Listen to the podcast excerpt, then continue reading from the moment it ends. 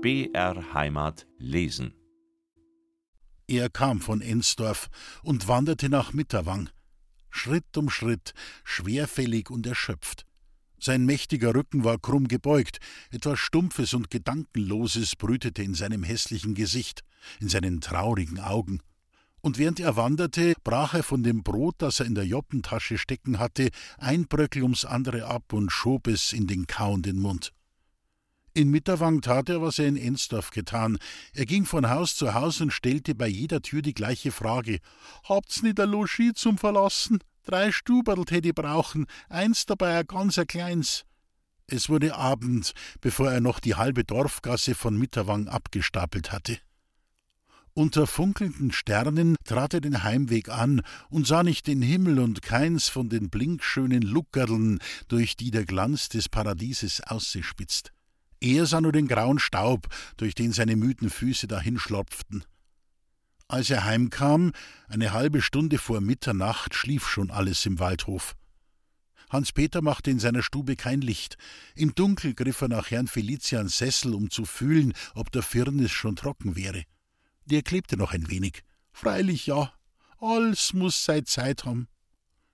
In der matten Sternhelle des Fensters lag etwas auf dem Gesimse wie ein schwarzer Ziegelstein. Es war die Bibel. Und Hans Peter, im Trieb der Gewohnheit und ohne Licht zu machen, ging auf das Fenster zu und streckte die Hände.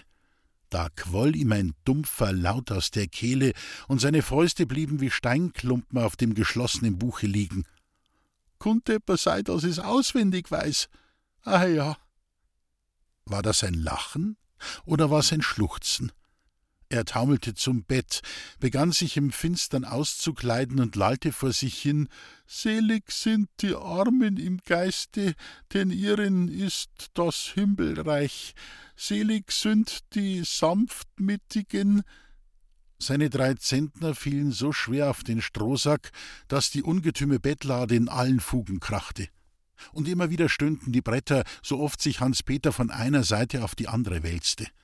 Seine Lunge rasselte, und jeder Atemzug war wie ein Seufzer, der um Hilfe schrie. Gegen vier Uhr morgens, als der Karfreitag zu grauen begann, richtete Hans Peter sich auf und nahm den Kopf zwischen die Fäuste. In Mitterwang habe ich erst die halberten Häuser ausgefragt.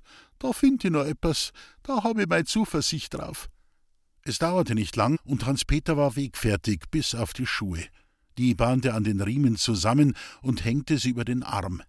Weil er die Schläfer im Haus nicht stören wollte, ging er barfuß aus der Kammer. In der Küche schnitt er sich vom Brotleib ein bescheidenes Stück herunter und schob es in die Joppentasche.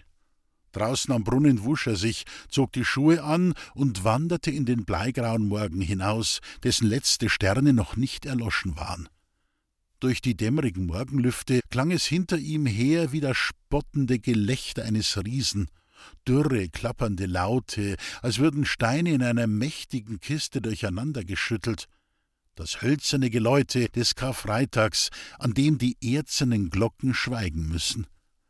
Die ungewohnten Töne weckten in den Häusern die Schläfer, die sonst wohl noch ein Stündel über das gewohnte Morgenläuten hinüberschlummerten.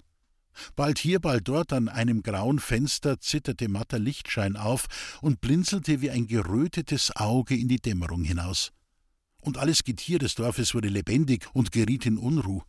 Die Hähne krähten früher als sonst, überall schlugen die Hunde an und in den Ställen brüllten die Rinder. Im Zwielicht des Morgens gaukelte ein Licht über den Friedhof, als wäre ein Stern vor dem Erlöschen vom Himmel gefallen und wüsste nicht, wohin er auf Erden sollte.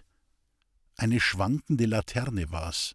Jungfer Katrin trug sie dem hochwürdigen Herrn Felician voran.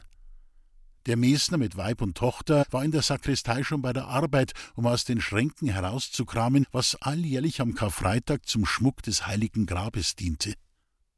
Zwei Stunden hatten sie zu schaffen, bis in der Höhlung unter dem Altartisch der lebensgroße, aus Holz geschnitzte Leichnam des Erlösers auf seidenen Kissen und zwischen künstlichen Blumen gebettet lag. Durch die hohen Kirchenfenster blickte schon der sonnige Morgen herein, als sie die Altarkerzen anzündeten und die brennenden Wachslämpchen hinter die bunten, mit Wasser gefüllten Glaskugeln stellten, die das heilige Grab gleich einer Kette großer Feuerperlen im Bogen umgaben. Das Sonnengeflimmer des Morgens mischte sich mit dem bunten Zitterschein der farbigen Ampeln. Der stille Leichnam, überschimmert von diesem beweglichen Lichtgefunkel, schien zwischen den papierenen Blumen zu leben und nur zu schlummern. Das war ein Anblick, der auf Jungfer Katrin seine Wirkung nicht versagte.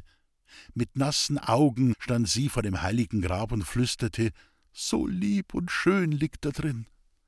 Herr Felician sah sie missmutig von der Seite an. So, jetzt schießt dir Andacht ein. Und morgen ist wieder alles vergessen und die ewige Zahnerei hat Auferstehung gefeiert. Na, na, Hochwürden, geh, lass mi aus. Schwermütig blickte Herr Felician in den Schein dieser farbigen Lampen. Unser guter Heiland hat leiden müssen für uns und liegt im Grab. Aber die schönen Ampeln sind Hauptsach dran. Alle rennen's heut in Kirch, weil Ampeln brennen. Seufzend ging der hochwürdige Herr in die Sakristei. Da kamen auch schon die ersten Andächtigen, und langsam füllte sich die Kirche. Als Herr Felician zwischen den Betstühlen hinschritt und segnend das Weihwasser aussprengte, waren schon alle Plätze besetzt. Nur ganz im hintersten Winkel der Kirche war noch ein kleiner Betstuhl frei. Bekümmert sah der Hochwürdige die zwei unbesetzten Plätze an und sprengte das geweihte Wasser auch gegen den leeren Stuhl.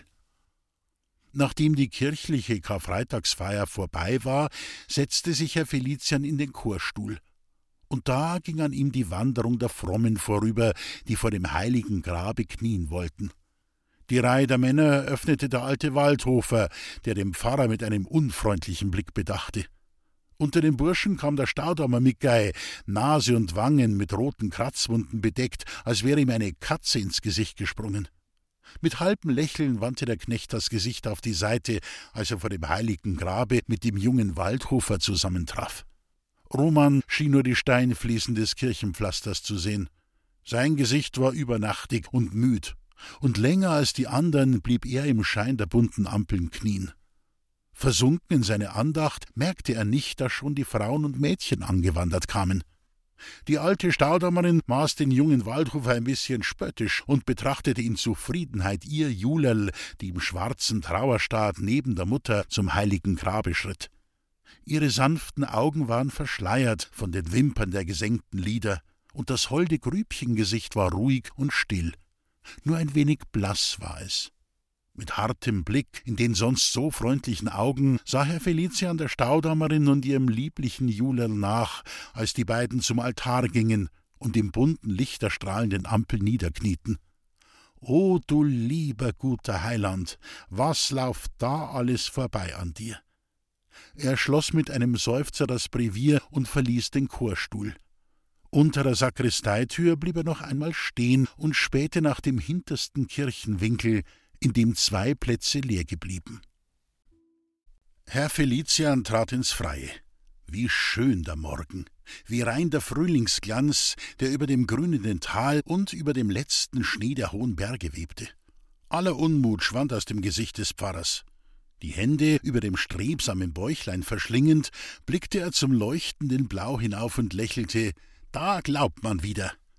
Langsam trat er zur Mauer und lugte über die Straße hinaus, die zum Häuschen der alten Öderin führte. Und du willst trutzen? So, na wart du bockbeinigs Weibel, dir will ich heut a bissl auf'n christlichen Stockzahn klopfen. Als er heimkam, trug Jungfer Katrin den Morgenkaffee in die Stube. Mit aller Demut bediente sie ihren geistlichen Herrn. Als sie merkte, dass ihm der Kaffee schmeckte, begann sie mit sanfter Stimme Liebe Hochwürden, was denn schon wieder? Ich will mir nicht eindrängeln in Ihre Seelsorgersachen, aber in aller Güte muss ich Ihnen aufmerksam machen, dass noch allweil zwei ledige Beichtzetteln fehlen. Herr Felician biss in die Semmel. Wer fehlt denn? Der Häuselschuster in ihr Madel fehlt, aber um die reiße mich nicht. So? Freilich, die Lisbeth und ihre Mutter haben keine Kühe, da kriegst kein Butter nicht. Und Händeln haben's auch keine, die Eierling. Der Hochwürdige nahm einen Schluck aus der Kaffeeschale. Recht christlich, liebe Katrin, heut am Karfreitag. Mir scheint, die Ampeln brennen schon nimmer. Bei dir? Katrin wurde rot. Tun's mir nicht heilige Grab mit Händel und Kühe durcheinander mengeln. So? Ich tu das? Ja, sie. Die Köchin fuhr sich mit der Schürze über das Gesicht, als stünde sie vor dem heißen Herd. Über Teuselschusterin und ihr Madel will ich kein Wörtel nimmer verlieren. Aber der Hans-Peter geht mir auch noch ab. Der ist nicht zum Beichten kommen und der muss her. Herr Felician lächelte. Der wird halt keine Sünden nicht haben. Was soll er denn beichten, der gute Mensch? Sünden oder nicht, der Beichtzettel muss her. Und unsere Sessel hat er auch noch nicht gebracht. Jetzt ist er wieder gesund. Da hätte er unsere Sessel lang schon reparieren können. Geärgert legte Herr Felician die halbverzehrte Semmel fort. Dann sagte er ruhig: Sei zufrieden, Katrin. Er hat dir einen ganz neuen geschreinert. Vielleicht macht er dir eine Osterfreud damit. Und jetzt lass mich in Ruhe mein Frühstück verzehren, Geld? Na ja, weil Karfreitag ist, will er mit zurückhalten. Katrin ging zur Türe. Aber was ich noch fragen will, der Hochwürdige schien zu merken, dass die Hauptsache jetzt erst kommen sollte. Katrin, warnte er, lass mich in Ruh. Bloß fragen will ich, ob's Ihnen die Sache überlegt haben mit dem Konsensi für den jungen Waldhofer. Ja, Himmelkreuzteufel! Herr Felician schlug mit beiden Händen auf den Tisch, dass Kanne und Tasse klirrten. Er verfärbte sich vor Schreck über das eigene Wort. Auch Katrin war sprachlos. Na also. Dem alten Herrn zitterte die Stimme. Der Herr Pfarrer selber und Fluchen am heiligen Karfreitag. Ja, schau, wie weit du mich bringen kannst mit deiner ewigen Zahnerei. Der Köchin kamen die Tränen. Aber ich hab doch nicht Sand. Hab's ihnen bloß zum Nutzen gemeint. Schon gut. Herr Felician wurde hochdeutsch. Jetzt sei so freundlich und marschier hinaus, Katharina. Seufzend ging Jungfer Katrin aus der Stube. Um ihren geistlichen Herrn zu versöhnen, braute sie mit allem Aufwand ihrer Kochkunst ein Mittagsmahl, so zart und lecker, dass es die Karfreitagstafel eines Kardinals hätte zieren können. Aber sie erntete kein Wort des Lobes. Am Nachmittag kam sie immer wieder zur Stubentür geschlichen und lauschte. Immer wieder hörte sie das Klappern der Pantoffel, in denen der Hochwürdige ruhelos die Stube durchwanderte. Endlich wurde es still hinter der Türe. Gott sei Dank, jetzt schlaft er, da hat er's übertaucht. Sie schlich in die Küche und machte sich an die Arbeit, damit der Jausenkaffee bereitstünde, bis der Hochwürdige erwachen würde. Als sie das siedende Wasser über die Bohnen gegossen hatte, hörte sie im Flur die schweren Stiefel klappern. Erschrocken sprang sie aus der Küche und sah den Pfarrer die Haustür öffnen mit Hut und Stock. Aber Hochwürden, mögst du nicht auf ihr Kaffeederl warten? Herr Felician drehte das Gesicht über die Schulter. Nein. Mara und Josef, stotterte Katrin, grad heut hab ich so einen guten gemacht, und jetzt verdirbt er. Besser, als dass seine menschliche Seele verdirbt. Der Hochwürdige zog hinter sich die Tür zu, während Jungfer Katrin im verdunkelten Flur mit wachsender Sorge vor sich hinstotterte: Heut macht er gewiss ebs Dumms, vor lauter Güt und christlicher Lieb. Kopfschüttelnd kehrte sie zum Küchenherd zurück und verschluckte in grüblerischer Einsamkeit den guten Kaffee. Es ließ ihr keine Ruhe. Als sie die Küche in Ordnung gebracht hatte, huschte sie in ihre Kammer, riß die Küchenschürze herunter, nahm ein Wolltuch um und band die schwarze Haube übers graue Haar. Herr Felician wanderte durch den linden Goldschein des späten Nachmittags. Bei dieser Promenade schien er das Gleichgewicht seiner Seele wiederzufinden. Als er zum Häuschen der alten Öderin kam, war etwas Frohes in seinen guten Augen. Er ging auf die kleine Hütte zu, die mit blinkenden Fensterscheiben in der Sonne lag. Die Haustür war geöffnet. Herr Felician trat in den Flur und pochte an die Stubentür. Ja, ja, klang die Stimme der alten Öderin, bin schon daheim. Und dann die Stimme der Lisbeth, Mutter, das ist der Hans-Peter nicht. Der Pfarrer, als er die Tür geöffnet hatte, betrachtete verwundert die vom Sonnenschein erfüllte und von buntem Spielzeug glitzernde Stube. Die alten Öderin und ihre Tochter saßen bei der Arbeit am Tisch. Während Nanimei am Türmchen eines zierlichen Kirchleins baute, war Lisbeth damit beschäftigt, aus jenem blassgrünen Moos, das der Volksmund Baumbart nennt, kleine Bäumchen zu binden. Beim Anblick des Pfarrers ließ das Mädel erschrocken die Arbeit fallen und erhob sich. Matte Röte huschte ihr über das blasse Gesicht. Mit leiser Stimme sagte sie einen Gruß, während ihre großen dunklen Augen in Sorge von Herrn Felician auf die Mutter glitten. Auch die Altenöderin war aufgestanden. Die Hände an der Schürze säubernd, humpelte sie hinter dem Tisch hervor. Vergelt's Gott, das hält in er, Herr Pfarr. Sie lächelte ein wenig. Was suchen denn Sie bei mir? Herr Felician sah noch immer an den Wänden umher. Lieb schaut's aus bei euch da. Der Reiz dieser glitzernden Stube hatte das ernste Wort, mit dem er zu beginnen gedachte, wieder seinen Willen in ein anderes verwandelt. Bei uns im Ort bin ich noch nicht in viel Stüberl gekommen, die so sauber sind. Jetzt sah er die alten Öderin an und dann die Lisbeth. Na ja, weil ihr zwei nimmer zu mir kommen wollt, drum hab ich gemeint, ich muss ein bisserl zu euch kommen, grad heut, weil so ein schöner Tag ist, so ein heiliger. Herr Felician sah der alten Öderin vorwurfsvoll in die Augen. Der Tag ist heilig, ja, Herr Pfarr, so heilig, wie ihn Leut machen. Mutter Nanimei lächelte noch immer, doch aus ihrer Stimme klang ein bitterer Ton. Grad vor's Kommen sind, haben uns die Nachbarsbuben etwas recht Unheiliges am Fenster geworfen. Lang hab ich putzen müssen, bis Fenster wieder sauber waren. Schieche Arbeit für so einen heiligen Tag. Erschrocken sah Herr Felician die Fenster an. Die Buben, die verflixten Buben. Eine Weile war es still in der Stube. Dann sagte die alten Öderin, möchten's mit mir ebs reden, Herr Pfarr?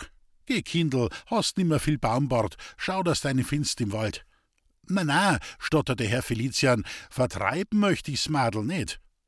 Lisbeth hatte schon das Kopftuch übers Haar genommen. Was Mutter will, tu ich gern. Die Tränen standen ihr in den Augen, als sie auf den Pfarrer zutrat. Mutter ist gut, Herr Pfarr, tun's der Mutter nicht weh. Herr Felician schüttelte stumm den Kopf, doch sein Blick gab der Lisbeth eine freundliche Antwort. Vergelt's Gott, sagte sie leis und verließ die Stube. Lange sah Herr Felician die Tür an, die sich hinter Lisbeth geschlossen hatte. Dann nickte er der alten Öderin lächelnd zu. Ein gutes Mädel habt ihr. Ja, Herr Pfarr, mit der Elisabeth bin ich zufrieden. Mein Kindl ist einwendig nicht schlechter geraten wie auswendig. Und so ein gutes Kind hat euch der liebe Gott geschenkt, mit dem ihr trutzen wollt? Ich? Mit'm lieben Herrgott trutzen? Ah, na. Aber mögen Sie die nicht ein bissel niedersetzen, Hochwürden? Die alten Öderin räumte das Spielzeug von der Wandbank. Dankeschön. Herr Felician legte Hut und Stock in die Fensternische und schob sich hinter den Tisch. Auch Mutter Nanimei nahm ihren Platz wieder ein, entzündete unter der Leimpfanne ein Spiritusflämmchen und begann, an dem Türmlein der kleinen Kirche weiterzubauen. Herr Felician nickte. So, so, so, ein Kircherl wird baut. Häusl war für gute Kinder. Der Pfarrer schien den bitteren Doppelsinn dieses Wortes überhören zu wollen. Wisst ihr denn noch, wie ein Kirchel aussieht? Ich mein, ihr hättet euch schon lang keines mehr angeschaut. Macht nix, das Auswendige merkt man sich leicht. Und wie's in der Kirch inwendig zugeht, so darf ich's meinig nicht machen. Sonst hätten die Kinder keine Freude dran. Seufzend lehnte sich Herr Felician an die Wand. Ein anderer tät schimpfen jetzt und tät beleidigt sein. Wie's zugeht in der Kirch, da zählt doch der Pfarrer mit, Geld, ja? Wie der Ink hab ich kein Fürwurf. Das weiß ich, und darum bin ich nicht harb. Und recht gut weiß ich, dass ihr viel Unrecht habt leiden müssen, das ich leider Gottes nicht hab verhüten können. Unrecht leiden macht Gall. Und da weiß man nimmer, gegen wen man's ausspritzt. Hab ich halt jetzt ein klein Spritzerl mitkriegt. Aber's an der Mutter is auf unser lieben Herrgott gangen. Die alten Öderin schüttelte den grauen Kopf. Was für ein Herrgott meinen's denn, Herr Pfarr? Etwa denselbigen, an den Leut glauben, wenn's vom Teufel reden? Oder den meinigen? Mit dem trutz ich nicht. Der hängt ja drin in meiner Kammer. Weiß schon, ja, aber der hat bloß einen einzigen Arm, gelt? Mit dem er schon oft ein bisserl geholfen hat. Aber allweil geht's halt nicht. Wieder seufzte Herr Felician, solche Reden sollt man doch nicht führen am heiligen Karfreitag. Karfreitag? Es kommt mir für, als war's ein Tag wie jeder andere. Kommt mir für, als tät unser Heiland allweil im Grab liegen, als täten ihn die Leut ein Tag um andern martern und wieder ans Kreuz nageln. Langsam strich Herr Felicia mit der Hand übers weiße Haar. Ein bissel etwas Wahres ist da dran, Mutter alten Öderin. Aber euer Wahrheit ist bloß die halbe. Er griff über den Tisch und rüttelte den Arm der alten Frau, dass sie den Leimpinsel fallen ließ. Denn das ist auch wahr, dass unser Heiland tausendmal gekreuzigt allweil wieder aufersteht. Die alten Öderin schwieg und wischte mit der Schürze den Leimfleck von der Tischplatte. Dieses Schweigen schien Herrn Felician glauben zu machen, dass er in die starre Mauer dieses Herzens eine Bresche gelegt hätte. Geld, ich hab recht. Und da müsst ihr doch auch ein anderes Wörtel finden, als nur solche, die zum heiligen Karfreitag passen, wie eine zornige Faust seinem guten Aug. Mutter Nanimei blies unter der Leimpfanne das Spiritusflämmchen aus. Was ich red, passt allweil noch besser dazu, als was mir die Buben heut am heiligen Karfreitag am Fenster geschmissen haben. Diese Antwort machte den hochwürdigen Herrn ein wenig ärgerlich. Na ja, die Buben halt. Was kann denn ich da dafür? Buben sind halt Buben. Und wie sie's treiben, die Lackeln, weiß keiner besser als ich. Mit Gewalt kann ich Leut nicht anders machen. Das müssen's doch einsehen, Weiberl. Ah ja, Sie sind ein freundschaftlicher Herr, der es grad so gut mit mir meint wie mit die anderen Leut. Aber nützen tut's nix. Und weil ich merken hab müssen, dass enker fromme Plag in der Kirche umsonst is, drum bleib ich lieber davon. Mein Herrgott hab ich daheim. Von dem anderen an den Leugglauben mag ich gar nix mehr wissen. Zweierlei Herrgötter gibt's nicht. Jetzt lassen's reden mit ihnen. Tun's mir nicht bockbeinig sein. Euch und eurem lieben Mädel ist Unrecht geschehen. Zum Guten wenden kann's bloß unser Herrgott. Und soll Fried sein zwischen Mensch und Himmel, so muss der Mensch den Anfang machen. Drum tut's mir morgen bei der heiligen Auferstehung euer Betbankel nicht wieder leer stehen lassen. Tut's es mir's lieb, Mutter. Sie, Herr Pfarr, und ganz allein in der Kirch, ah ja, da komm ich gern. Aber mit die anderen Leut beieinander, na. Und so bleibt's die paar Wochen, die ich noch da bin am Ort. No, no, no, allweil habt's euer Häusl noch, und da wird sich auch noch was reden lassen. Und jetzt tut's mir nimmer bocken, Mutter, sondern tut's mir versprechen. Lassen's gut sein, Herr Pfarr, viel hab ich mir gefallen lassen von die Leut, aber zletzt reißt einem der Geduldsfaden. Darf ich eng etwas erzählen, Herr Pfarr? Was ich hören muss, kann ich mir eh schon denken, Not und Sorgen halt. Mutter Nannemei suchte die Sparren für das Dächlein der Kirche zusammen. Mein Vater selig is im Bräuhaus verunglückt. Dummheiten haben's drin die andern Knecht, und da is er in Zutpfann eingestolpert. Mar und Josef, stammelte Herr Felician. Und Mutter allein mit mir. Und Sorgen und Brast, aber no, ma wächst halt auf, hungrig grad so wie satt. Und wie ich Mutter verlieren hab müssen, bin ich nicht lang allein blieben. Ich darf schon sagen, dass ich ein saubers Madel war. Nanimei lächelte ein wenig. Hab ja sogar dem jungen Herrn Grafen gefallen, wie er von der Kriegsschule heimkommen is. Und Leut haben gleich zum Plauschen angefangen. Die guten, lieben Leut. Aber mein Severin hat nix glaubt davon. Ein bissel gewurmt hat's ihn freilich, dass ihn der junge Herr Graf im Jagddienst so viel schikaniert hat. Wissen's, mein Severin ist Leibjäger beim alten Herrn Grafen gewesen. Und im Herbst, wie der junge Herr wieder fort war, haben wir Hochzeit gehalten. Mutter Nanimei ließ die Hände ruhen. Mein Leben ist gewesen wie eine Nacht mit Gewölk. Da stehst in der Finstern und gachlings tut ja Luckerl auf und der Sterndl schaut dich an und schwarz geht's wieder drüber. So is mir's gewesen, Herr Pfarr. Mein einziges Jahrl im Ehestand, mein Severin und ich und unser Kindl dazu. Ganz ruhig sprach sie. Mutterl, geh, ich brauch kein Trost. Alles wird still und der Mensch wird alt und grau. Die alten Öderin rührte den Leim ein wenig auf und begann zu kleben. Im andern Herbst, da ist der junge Herr wieder heimkommen, als feiner Herr Leutnant. Und wenn halt Leut da glauben, so einer müsst mir besser gefallen als wie der armselig Jäger, so etwas kann man ihnen doch nicht verübeln, Geld? Mutter Nanimei lachte müd. Und ein bissel zu die Leut hat er halt auch gehört, mein Severin, und hat zum Eifern angefangen. Und auf'n Abend einmal, da hab ich im Wald draußen Schwarzberg sucht zum Einsieden. Und da steht der junge Herr vor mir und greift halt zu und busselt mich ab. Der Staudammer Mickey, weil mir's graue Bartel wächst, hat mir einmal gesagt, es hätt mir der Teufel als Hexenbussel geben. Ja, ja, kund schon recht gehabt haben, der Mickey. Immer tiefer sank der alten Öderin das Gesicht über das Dächlein der Kirche. Ihre Hände arbeiteten weiter. Die halberte Schuld am Unglück hab ich selber. Aus Angst, der Severin könnt sich im Zorn um seinen guten Posten bringen, hab ich's verschwiegen. Aber zwei Holzknecht haben's gesehen. Das hab ich erst später erfahren. Daheim hab ich gemerkt, dass mein Severin ein anderer wird. Nimmer gret hat er, nimmer geschlafen und so viel Durst hat er allweil gehabt. Und nach einer von die großen Jagden, ein paar Tage nach Allerheiligen, da is er nicht heimkommen auf die Nacht. Und Sorg hat mich umdrehen. Überall haben mich die Leute so spaßig angeschaut. Und beim Förstner haben's mir gesagt, er hätte auf der Jagd einen schierchen Verdruss mit einem jungen Herrn Grafen gehabt. Und ins Wirtshaus bin ich gelaufen, weil ich mir denkt hab, da hockt er wieder. Und da hat's mir die Kellnerin ins Gesicht eingeschrien. Ich hätt mein Severin um Lieb und Ehr betrogen. Ich tät's mit dem jungen Grafen haben und allweil hätt ich schon gehabt mit ihm und mein Kindl. Der alten Frau erlosch die Stimme. Noch immer arbeitete sie, doch ihre Hände begannen heftig zu zittern. Am anderen Tag in der Früh haben's ihn gefunden.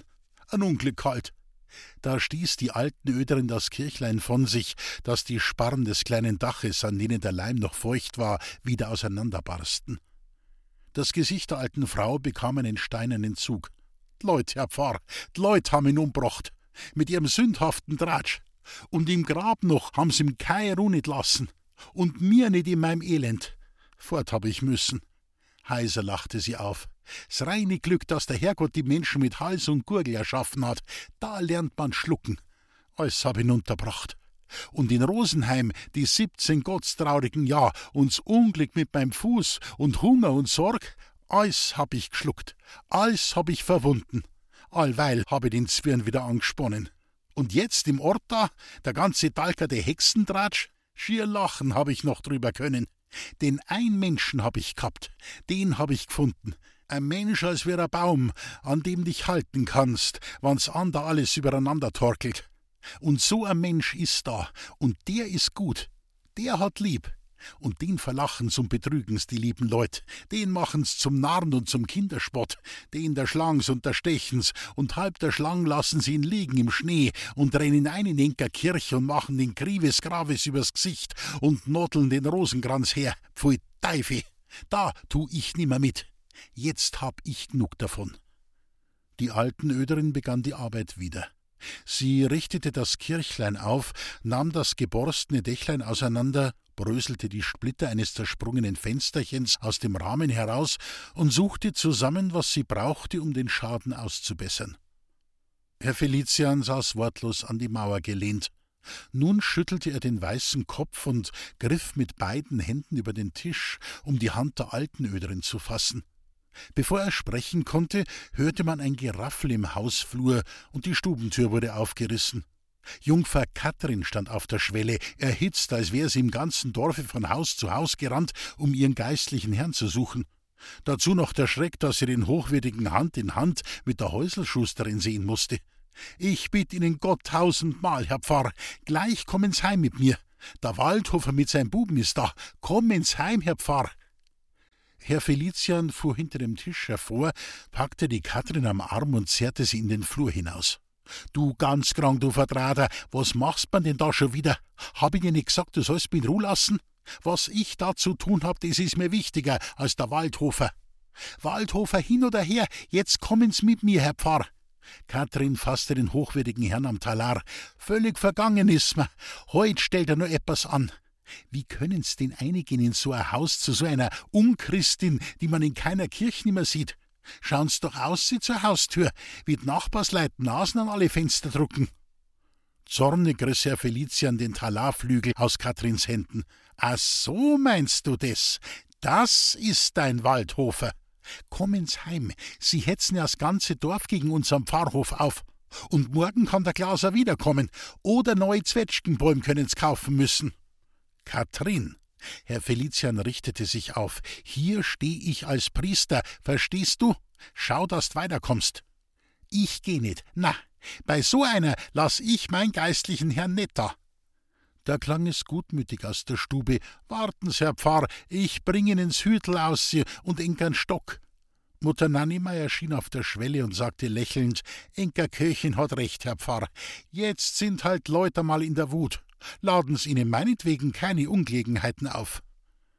Der hochwürdige Herr nahm Stock und Hut aus den Händen der alten Öderin, sah die Katrin an und deutete mit dem Stock nach der Haustür. Als die Köchin nicht gleich begreifen wollte, sagte er: Verstehst du mich nicht? Solch eine Stimme hatte Katrin an Herrn Felician seit dreißig Jahren nicht gehört. Erschrocken duckte sie den Kopf und schoss zur Haustüre hinaus. Mutter Nanimei lachte. Da wandte sich Herr Felician zu ihr. Nicht lachen, Weiberl, das ist ein trauriges Stündel für mich. Aber ich weiß schon, warum ich nix zwing bring. Heut, am heiligen Karfreitag, hab ich schon geflucht. Wie könnte ich da noch Segen schaffen auf dem Acker Gottes? Drum wollen wir's gut sein lassen für heut. Ich komm ein andermal. Für Gott.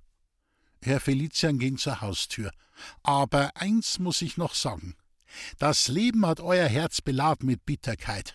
Da wird's einem freilich schwer, die christliche Ergebung zu bewahren.